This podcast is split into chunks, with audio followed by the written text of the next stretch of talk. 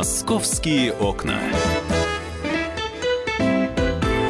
Всем доброго дня. Мы продолжаем в прямом эфире радиостанции «Комсомольская правда» обсуждать события жизни столичной. В студии заместитель редактора отдела московского выпуска «Комсомолки» Наталья Варсегова. Наташа, приветствую Добрый тебя. день. Да, ну и с Натальей мы обсудим э, и то, сколько могут стоить цветы ко Дню Учителя, и вообще нужно ли преподносить цветы э, педагогам. Обязательно эту тему обсудим, в том числе вместе с вами. День Учителя приближается, но об этом чуть позже.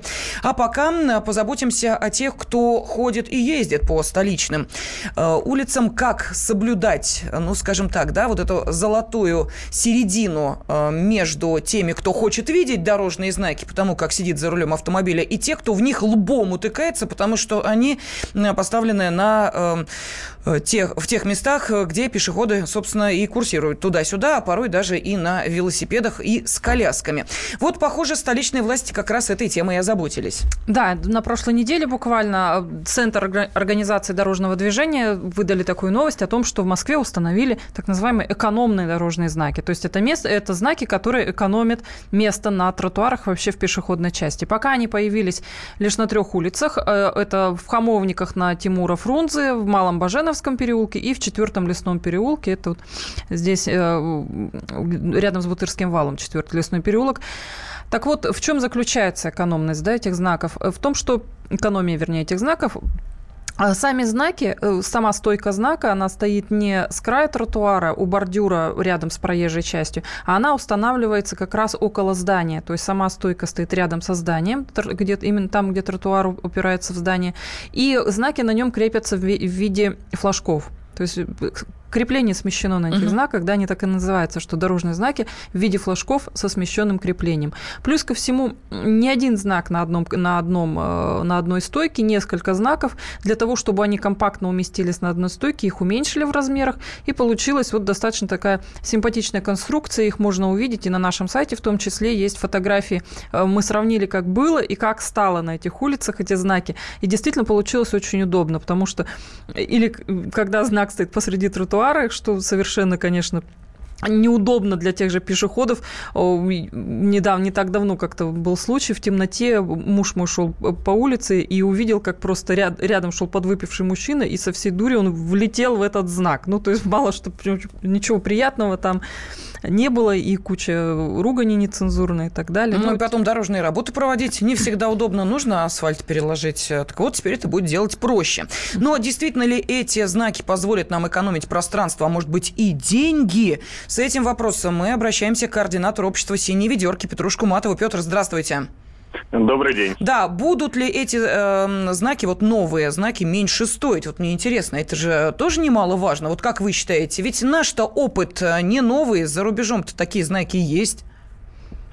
Вы знаете, на самом деле знаки дорожные стоят э, очень недорого, э, в пределах э, одной-двух тысяч рублей. И если посмотреть на портал государственных закупок, то мы увидим, что э, при э, большом опте Э, эта цена еще больше снижается. Э, там э, в дорожных знаках немножко другая статья расходов является доминирующей. Это вот как раз их установка. То есть это проект, то есть где должен стоять знак, на каком расстоянии от бордюра он должен стоять, то есть он стоит заметно больших денег. Плюс непосредственно установка физического крепления вот этого самого столба. А, далеко не всегда это дешево, то есть они же должны заливать и бетонное основание, uh-huh. чтобы была какая-то ветроустойчивость, и, э, в общем, как-то нести ответственность, если вдруг знак упадет, допустим, на автомобиль, это тоже отдельная статья расходов. Поэтому э, вот такие э, крепления, которые устанавливаются либо близко к домам, либо непосредственно на здание, они э, наиболее правильные и эргономичные. Э, но вот э, крепления, которые устанавливаются на, на сами здания, у нас, к сожалению, э, не э, в моде, не в почете. Хотя это было бы, наверное, самым правильным решением, э, потому что сейчас столб устанавливают, но устанавливают его э, близко к зданию, но все равно устанавливают.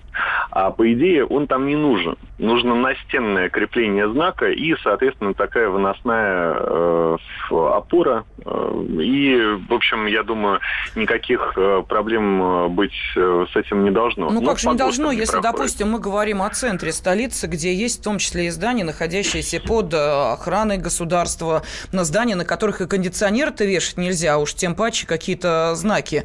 Но ведь, насколько я понимаю, установка этих знаков – это там, где пространство меньше, а его меньше, как правило, именно в центре столицы, на небольших э, улицах, где вот крепление таких знаков к домам может стать варварством, по мнению э, многих москвичей.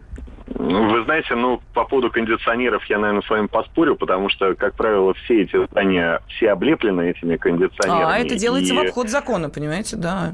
Ну, э, понимаете, э, тут э, возникает вопрос. Значит, наверное, тогда надо сначала с кондиционерами разобраться, а потом уже говорить о том, насколько э, сильно повлияет на состояние этого здания установка дорожного знака к стене с настенным креплением.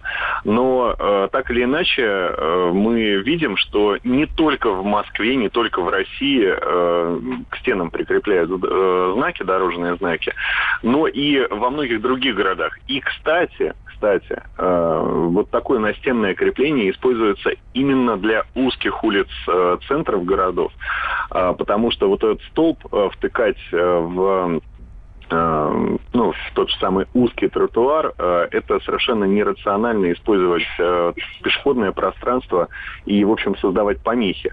Я, кстати, вот... Э, Петр, скажите, пожалуйста, вот, вот я хотела вот что, какой вопрос задать. Известно, угу. что вот это экспериментальное вот сейчас проект, да, то, что установили эти 30 стоек со, со знаками в виде флажков. А вот на ваш взгляд, вы же профессионал, вот приживется это нововведение или нет? Да, и в чем Какая суть его успешности? Мне просто хочется понять, вот как оценит успех успешность Потому что пешеходам, понятно, удобно. А вот автомобилистам насколько удобно то, что знаки таким перенесены немножко на обочину? А, а, вы знаете, если ну, не обочина, а тротуар узкий, э, то, конечно же, здесь э, не должно эм, быть никаких проблем, потому что 1-2 э, метра не является не является какой-то... То есть они не попадают в слепую зону, да? Э, да, не является какой-то проблемой. А вот э, э, если мы говорим о тротуаре, например, 10-метровом или 15-метровом, и э, близко к этому э, дому установлен знак, то тогда это будет проблемой.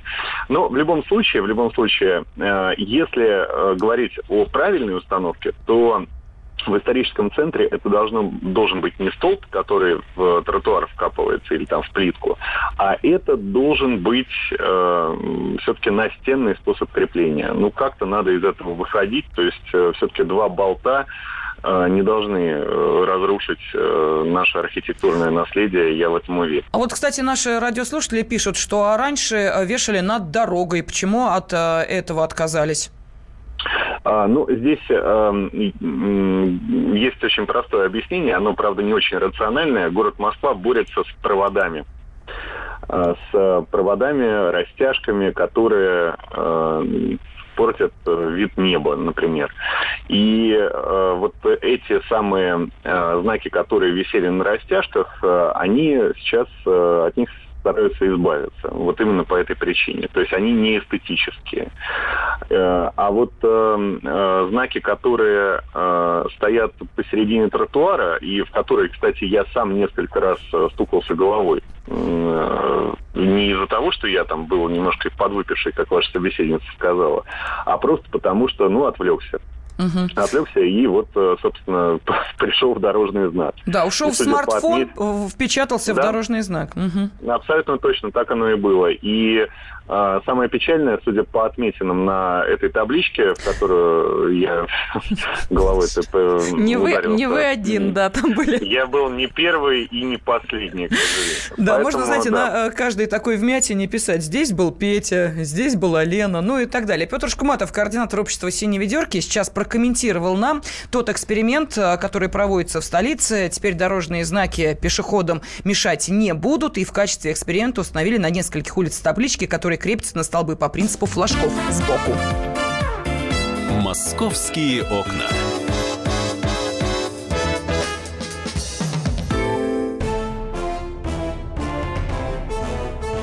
товарищи солдаты и офицеры российской армии. Полковник Баронец разрешает обратиться. Звоните и задавайте накопившиеся вопросы. Угроза НАТО, жилье для военнослужащих и перевооружение России.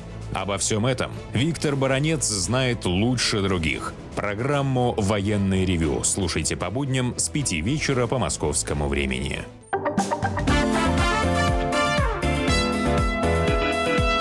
«Московские окна».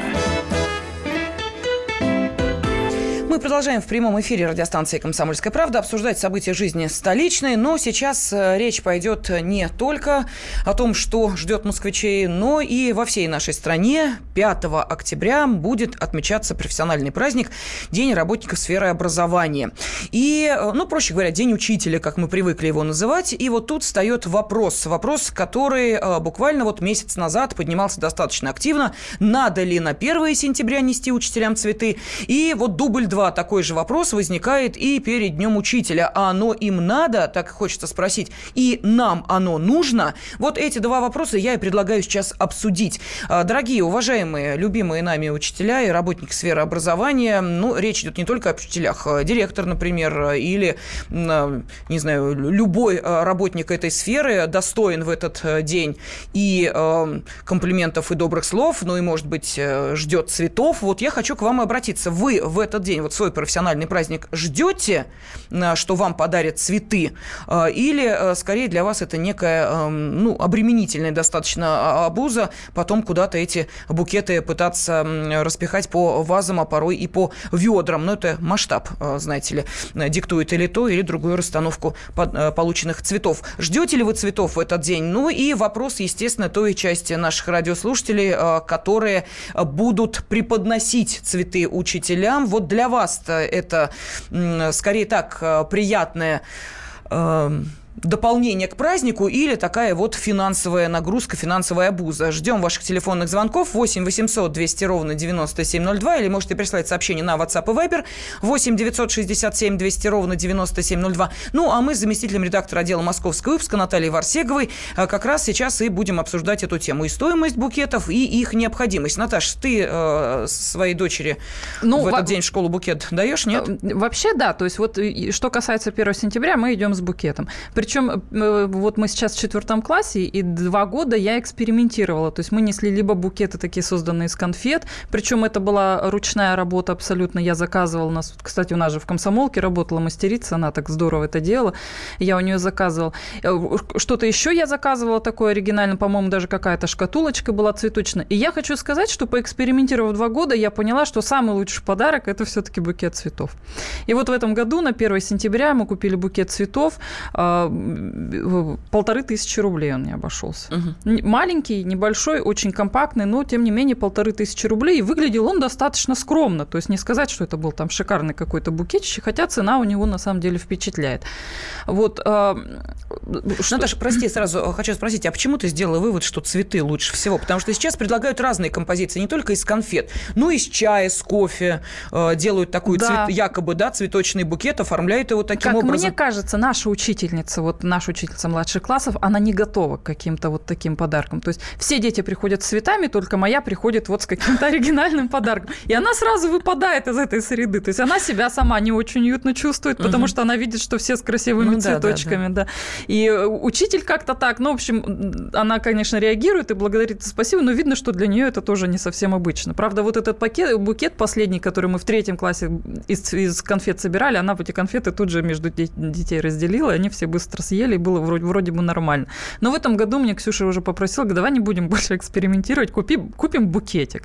Надо сказать, что этот букетик обошелся мне дороже, чем вот те эксперименты, которые были два года подряд. Сейчас вновь пошла такая волна, что ко дню учителя вновь цветы подорожают и так далее. И не исключено, что они подорожают, потому что 5 октября действительно все пойдут с цветами в школу. Э, и, по крайней мере, в нашей школе учитель достаточно хорошо цветы принимает, благодарит. И, и для нее это самое оптимальный подарок, потому что от каких-либо других подарков она отказывается. Это вот э, не надо, и все, угу. цветов достаточно и так далее. Ну, она такая достаточно скромная женщина. Ну вот, кстати, наши радиослушатели а, спрашивают, рады ли цветам наши учителя и педагоги. Так мы об этом и спрашиваем. Мы, собственно, учителей и педагогов и спрашиваем, они рады цветам или нет. Так что вы просто продублировали мой вопрос, который э, я адресовал нашей аудитории буквально вот э, несколько минут назад. Пожалуйста, 8 800 200 ровно 9702, телефон прямого эфира. В первую очередь, конечно, я хочу услышать сейчас тех, для кого 5 октября профессиональный праздник. Ждете ли вы в этот день цветов от учеников э, или для вас это может быть некая такая обуза? Ну и, соответственно, для мам, пап, бабушек, дедушек, для тех, кто сейчас задумывается над тем, сколько обойдется им букетик к 5 октября, к Дню Учителя, тоже хотелось бы вот эту информацию получить. Для вас это скорее радостный момент выбора э, букета для любимого учителя. Вместе с ребенком вы это делаете. Или для вас это, фу, еще одни траты, не запланированные в этом месяце. Пожалуйста, можете позвонить или отправить сообщение на WhatsApp и Viber 8 967 200 ровно 9702. Ну, а мы с вопросом о почем букетики нынче обратились к президенту Ассоциации российских флористов Валентине Сафроновой. Обычно стандартная цена бюджетного букета, как правило, родители стараются вложиться где-то рублей в 500. А обычно, когда человек говорит заранее, что, вы знаете, мне нужен букет вот в пределах такой-то суммы, то есть вы ее сами себе определяете, насколько вам это, так сказать, финансово по силам. Ну и, соответственно, в эти деньги делают букет вам. Там, любимого учителя, хочется сделать что-то оригинальное, какой-то дизайн сделать. Здесь вариантов очень много, ну, соответственно, конечно, такой букет будет стоить дороже, ну там и полторы-две тысячи, это уже все зависит опять же от кошелька. Это не, совсем незначительное повышение. Обычно, как правило, у нас такое самое серьезное повышение цен бывает на 8 марта. Все фирмы и тот же самый аукцион в Голландии, они все традиционно начинают поднимать цены. Что касается праздника Дня Учителя, это как бы наш внутренний праздник, поэтому особого подъема цен нет. Ну вот, пожалуйста, Валентина Сафронова, президент Ассоциации российских флористов, успокоила э, тех наших радиослушателей, которые задумываются о том, в какую сумму обойдется им сейчас букетик к Дню Учителя. Ну, а нам уже и э, конкретные суммы называют. Вот в прошлом году, пишет Сергей из Москвы, дарили в детский сад мармелад ручной работы и хороший китайский чай. Две воспитательницы и нянечка. За три комплекта отдали 1800 рублей. Вот так вот. Далее, э, учителя люди небогатые. Моя моя жена преподаватель музыки, и лучший подарок, который она ценила, это был набор сыров. А цветы лишь мелкая приятность, которую потом некуда девать. А лучший подарок съедобный, но не конфеты. Вот, видите? Ну вот спасибо огромное нашим радиослушателям, которые уже так предметно, детально отвечают не только на вопрос, что они дарили, но и чего ждут э, учителя. И, кстати, не только учителя, кстати, мы видим, что и детские садики тоже. Да, про сыры впечатлило меня. На самом деле, вот еще в дореволюционной... Главное, не швейцарских, Наташ, да, потому что да. потом спросят, извините, тут что, месяц не убирали в, в помещении? Потому что в дореволюционной России, вот если в историю вопросы сейчас углубляться, на самом деле вот да, учителей на деревне, да, и даже городских учителей было принято благодарить продуктами. Молоко, творог, хлеб, мясо. То есть сейчас мы тоже можно, в общем-то, собрать продуктовую корзинку, понести. Другое дело, как, конечно, на это учитель отреагирует. Не будет вообще. ли это воспринято как взятка? А то, знаешь, припомнят взятки борзыми щенками и прочее, прочее, и скажут, ну вот, теперь не, э, понимаешь ли, бумажку в конверте кладут, а, соответственно, вот натурпродуктами учителя подмасливают. Но опять же начнется вопрос, э, кто какие сыры принес, насколько они э, дороги или, может быть, Костромским отделались. Так что нет, тут что-то... Нет, я понимаю, что, конечно, учителям хотелось бы э, именно, наверное, то, что можно потом применить как-то в обычной нет, жизни. На самом деле, мне кажется, учителю, не избалованному учителю, хочется внимания. Если это день учителя, то почему бы не купить ему букет и не порадовать? Другое дело, что если букет все-таки хочется подарить хороший, то лучше скинуться. Ну, как это обычно бывает, классом. Есть же родительский комитет. Кстати, есть да. сейчас вот эти родительские чаты, в которых все это обсуждается. Подарки учителям, подарки детям. Быстро это обсудить, какой букет дарим, по какой цене. Кто-то один идет, покупает этот букет. Ну, по крайней мере, у нас в классе вот это решается как-то быстро. А оно сейчас, образом. вот, Наташ, перед 5 октября решается ваш родительский чат сейчас по этому поводу, а задача озадачился или как-то пока да, эта у нас, не понимаете? у нас озадачился. Мы, правда, этим озадачились еще на прошлой неделе, когда узнали, что у нашей учительницы сломался телефон. И она без него как без рук, она в том же самом родительском чате не может участвовать. Телефон у нее достаточно недорогой, и мы решили, что вот мы там кто сколько может скинется, остальное она уже сама добавит, но это будет наш как подарок ей на День учителя. Поэтому мы в этом году без цветов обойдемся, ну вот более таким материальным подарком. А вопроса не возникает э, к этому подарку у тех, кто сейчас, э, ну так пристально следит э, за тем, чтобы учителя не брали взятки, ни А у нас же, случае... по-моему, пока нет еще такого закона, чтобы учителей за взятки наказывать. По-моему, только чиновники у нас до трех тысяч рублей могут подарки принимать, а выше это уже как взятка считается. Поэтому, ну вот в Европе, кстати, учителям дарят маленькие сувениры, а все, что уже дороже этих сувениров, это взятка. Может быть, и до нас эта практика дойдет. Но пока не дойдет, надо успеть телефон подарить. Да, или вазочку вместе с цветами. Да, вот, кстати, учителя очень просят вазочки хрустальные не дарить. И они у них тоже там, насколько я поняла, на полочках стоят рядочками стройными. Но вот спрашивает наш радиослушатель, что будем ломать традицию с цветов, переходим на провиант. Но это вам решать, уважаемые. Это уж, э, знаете ли, как, э, собственно, ваш родительский комитет решит. Э, провиантом, цветами, телефонами, вазами. Но самое главное, мы поняли, традиция есть. И пока никто, собственно, не задумывается над тем, чтобы вообще ничего учителям 5 октября не дарить. Прийти, поздравить, стишок прочитать и этим ограничиться. Кстати, я думаю, что творческое выступление класса в День учителя было бы неплохим подарком, особенно если все это действительно заранее отрепетировать и дать понять учителю. Это если класс инициативный. Если класс инициативный. Если это он правда. умеет самоорганизоваться. Ну что ж, я благодарю заместителя редактора отдела московского выпуска. С нами была Наталья Варсегова. Московские окна.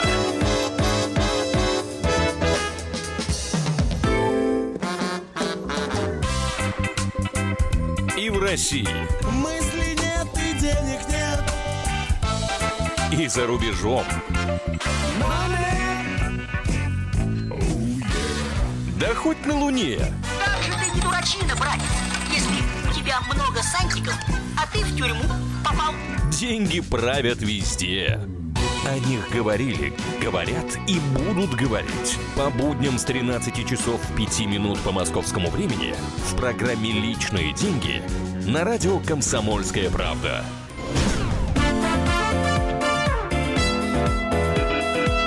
«Московские окна». Всем доброго дня. Мы продолжаем в прямом эфире радиостанции «Комсомольская правда» обсуждать события жизни столичной. Вот сейчас а, пришла информация, она есть на сайте kp.ru, что в ФСБ, а, ФСБ задержала в Москве членов так называемой спящей ячейки, запрещенные в России Международной террористической организации «Исламское государство». Они планировали совершить теракты в людных местах. Появились а, не только видеокадры с места задержания, но и подробности. Ячейкой, в которую входили уроженцы Северного Кавказа, руководили иностранные эмиссары. Они э, выступали за насильственное объединение всех мусульман для создания Всемирного исламского халифата. Экстремисты планировали совершить в сентябре ряд терактов на транспорте и в местах массового скопления людей. Э, задержаны э, все члены ячейки. У экстремистов изъяли самодельные взрывные устройства большой мощности, два пистолета, гранаты, средства связи и компоненты для изготовления взрывчатки. Боевики рассказали, что планировали взорвать в толпе бомбы, начиненные гвоздями. Сейчас решается вопрос о возбуждении уголовного дела. В интересах следствия данные о задержании не разглашаются. Ну и здесь сразу возникает э, вопрос, насколько мы чувствуем себя защищенными в людных э, местах. И самое главное, готовы ли, например, новейшие конструкции э, выдержать не только, не дай бог, какие-то чрезвычайные ситуации, но и просто вес тех людей, которые, например, на этих конструкциях оказались. Я думаю, что особо пытливые наши радиослушатели уже поняли, о каком таком объекте идет э, речь. Ну, конечно, парк Зарядье и одна из его достопримечательностей – этот самый парящий мост.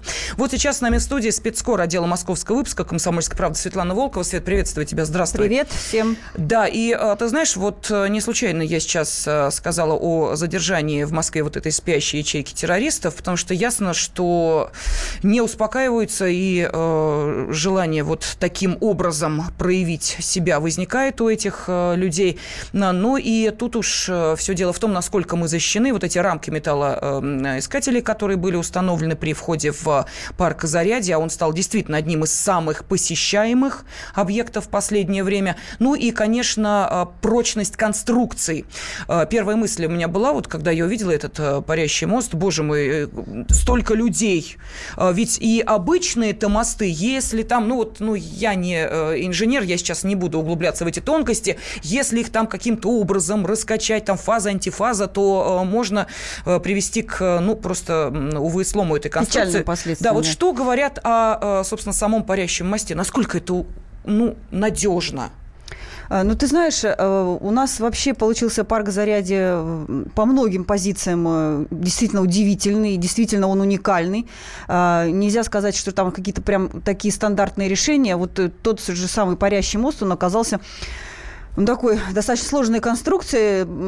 Э, глава стройкомплекса Москвы Хуснулин, даже э, когда вот праздновался День строителя в Лужниках, он а, на трибуне там перед всеми даже сказал, э, что я сначала пришел к Собянину и сказал, что нельзя этот мост строить вообще. То есть нет такой технической даже возможности, нет таких проектов, и мы не можем его построить. Это ну, нереально вообще. Вот они первые подсчеты сделали, когда оказалось, что вот так вот сходу с кондачка этот мост не построишь. И Хуснулин даже предложил отказаться вообще от этой идеи. И э, я видела проекты, да, действительно хотели отказаться вот эта вот капелька, которая висит над э, рекой, э, на берегу поставить ближе там к смотровой еще одну, это получается пятую опору в виде лифта. То есть это должна была быть шахта, которая держала бы вот эту смотровую угу. висящую, которая сейчас висит, да, все, да, да, да, а она должна была эта шахта держать. Я видела этот проект, ну, такая э, колонна. на ножке. Да, гриб на ножке, такая колонна, которая упиралась в берег, ну держала одновременно угу. всю эту конструкцию. И, и еще в ней шахта лифта должна была быть, чтобы на лифте подниматься. В итоге отказ отказались от этого всего, э, э, много делали расчетов, и в итоге оказалось, что можно сделать. Ну, причем э, получилось так, что технология, которую использовали, она называется предварительно напряженный бетон используем. Мне строители рассказывали, что на самом деле это не они придумали эту технологию, это уже давно используется при строительстве мостов такая фишка, но просто здесь все так срослось, что вот эта вылетная часть, она 70 метров длиной, которая ни на чем не держится, а сама висит по себе в воздухе, она вот с помощью этой системы, э, собственно, и удерживается вот этого напряженного бетона. Как он создается, такой бетон? То есть берется бетон, в который э, вставляются внутрь металлические канаты. И вот эти канаты с помощью домкратов постепенно натягивали, когда заливали бетон вот в угу. форму да, этого моста. И когда бетон уже начал затвердевать, канаты отпускают – и как бы вот бетон сжимается за счет того, что начинают сжиматься канаты. И вот эта вот вся э, многослойная конструкция из этих металлических канатов и бетона, она в основном, она держит вот это все. Плюс еще там же есть опоры, которые э, стоят на берегу ближе к дороге и дальше уже еще в парк опоры. Э, Еще эти опоры свою э, роль выполняют. Они эту нагрузку, которую, собственно, вот натянули бетон, но все равно что надо держать вот эту натяжку, да, они как раз эту натяжку держат, чтобы, как мне объясняли строители, мост не а, опрокинулся и вообще не поднялся вверх и не взлетел, как «Титаник» в фильме, помните, да, когда да, он да, встал да. на попа там, вот чтобы вот так вот мост не встал. И чтобы у нас не оказалось, что люди наверху моста, как на «Титанике», значит, э, на высоте 200 метров ждут, когда же все это посыпется вниз. Ну, да, да, такой вариант Титаника. Но вот чтобы этого не произошло, как раз вот эти четыре опоры, они держат на берегу стоят, у них там есть фундаменты, вбиты сваи, как рассказывают строители, там 40 свай держат вот эти четыре опоры, а, и они вбиты на глубину больше, чем 20 метров. То есть э, вкопали еще вот эту вот э, удерживающую часть, причем две, которые стоят около дороги опоры, они в основном вот сжимают всю эту конструкцию. Мы же видим, да, что там у нас такая петля, угу. она из двух частей состоящая, посередине, значит, там тоже провал. Вот они как бы сжимают это. А те задние, которые стоят совсем уже там дальше, на берегу, что называется, да, в самом парке, они страхуют мозг как раз, чтобы вот его не вырвало из земли и не, не опрокинуло вот так вот. И, собственно говоря, прежде чем вот это все устроить, э, сделали макет моста, то есть сделали вот такой же макет, натуральную величину, и испытывали в специальной аэродинамической трубе на полигоне с Московского строительного института. У нас есть, да, такая интересная фишка, это полигон э, строительного института, аэродинамическая труба, в которой испытывают вот все вот подобные удивительные удивительные, необычные конструкции, которые создаются в городе. Ту же самую стеклянную кору в парке Заряде тоже испытывали в этой трубе. Э, Но как она... Кора-то треснула. Она треснула э, не от э, природных причин, как объясняют нам э, разработчики. То есть природу, вот если бы была какая-то природная стихия, эта кора бы выдержала, а, собственно, нормальный расчет. Но круче природы, как известно, человек. А, мы уже такого наворотили с природой, что с, мос- с мостом, там, с корой, с корой справились. Ну, тут что-то вот так, вот так вот кинули. Не знаю, что это было. Ну, может быть, камень, может быть, бутылка, может быть, что-то еще. И кора не выдержала. Естественно, когда рассчитанные на нагрузку, и все равно бывает точечный удар, мы понимаем прекрасно, что как, какие могут быть, все может вообще рассыпаться. К счастью, что этот э, закаленный триплекс, оно не рассыпалось на мелкие части и не обвалилось на головы Да, людей, да. к счастью, да, и за счет того, что вот из таких материалов было сделано вот это покрытие.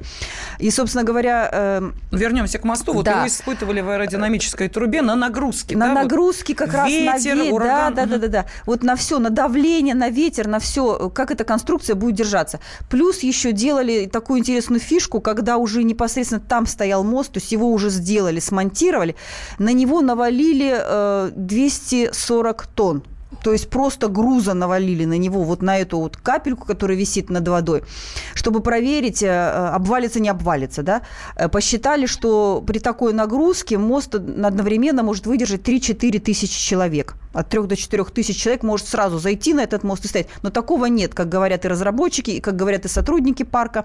Э, Нет такого, чтобы на мост одновременно забиралась такая куча народу. Э, Да, там много людей, мы это видим, что там очень много людей. Но вот так, чтобы они, значит, все собрались там в кучку и встали, такого нет. И, в принципе, за счет этого он э, выдерживает ту нагрузку, на которую он рассчитан. Люди заходят, уходят, и вот это движение, оно постоянное. Там вот э, даже если посмотреть, видно, что периодически даже бывают, удивительное бывает время, когда на мосту мало людей. Это кра- крайне редко случается, но бывает такое.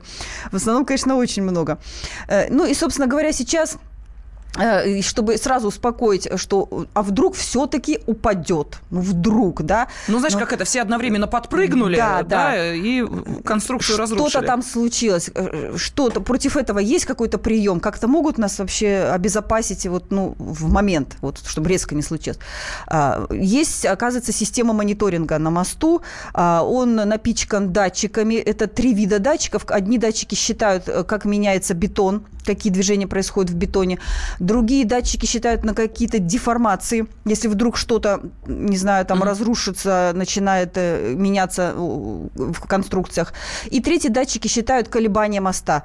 То есть если все это, все это в норме, то никаких э, нет э, м, претензий к мосту, никто не напрягается, аварийные службы сидят и просто контролируют. Все, со всех датчиков информация поступает в единый центр, и если вдруг там что-то, какое-то превышение показатель, то информация направляется сразу в МЧС. Поручено МЧС следить вот за состоянием моста и сразу же оперативно реагировать, отправлять э, э, на спасение людей, значит, группу. Как это бу- будет выглядеть, не знаю, но понятно, что если МЧС будет этим заниматься, наверное, э, будет все надежно. А, И при этом строителям обещают, что срок службы моста вот при тех эм, его исходных данных и при том, что он выдерживает какие нагрузки, что мост там может прослужить 100 лет, до 100 лет. Таких И вот. э, как человеку, который жутко боится высоты, скажи мне, пожалуйста, я еще туда не заходил, но я думаю, что этот вопрос э, тоже интересует многих. Вот это ограждение, э, да, которое этот язык ограждает, оно насколько надежно, потому что, не дай бог, вот э, там человек подошел к краю и так далее. Ну, там, конечно, жутковатый есть момент, когда ты подходишь к краю смотровой Да, площадки. да, вот я об этом. На самый пик ты подходишь и подходишь близко к этому стеклу, которое вот немножко, конечно, так это так э, э, холодеет сердце, потому что страшновато какое-то бывает секундное, а потом ты понимаешь, что все нормально и отпускает. А, Ну вот чтобы обезопасить людей, сделали вот это ограждение, оно высотой полтора метра из э, высокопрочного стекла. Э, Тоже, когда проводились испытания, там же все было испытано это- на этом мосту, каждый болтик испытывали. Стекло выдерживало нагрузку 200 килограммов. То есть при желании, э, наверное, можно разрушить, но 200 килограммов одновременно как-то сразу шарахнуть на это стекло, наверное, вряд ли. Вот. И, в общем, пока сомнений не вызывало это стекло в прочности. Вот я сколько раз была на этом мосту, ну, я как-то себя спокойно чувствую вот, рядом с этим стеклом. Так что, видите, мост безопасен. Если э, пока у вас э, не было возможности э, полюбоваться э, и самим парком Зарядье, и, конечно, побывать на э, вот этой конструкции, которую уже назвали парящий э, мост, то можете э, смело сейчас, вот после того, как э, Светлана Волкова, спецкор отдела московского выпуска «Комсомольской правды» нам рассказала о его надежности, заходить, смотреть, фотографироваться, делать э, селфи, ну и прочее, что делают, собственно, на, на таком интересном сооружении, которое собирается еще и в книгу рекордов Гиннесса заносить. Ну а все подробности о надежности этой конструкции вы можете найти на сайте kp.ru. Так что заходите, читайте и можете даже оставить свой комментарий. Я благодарю Светлану Волкову э, и э, с вами была в течение этих двух часов я, Елена Фонина. «Московские окна».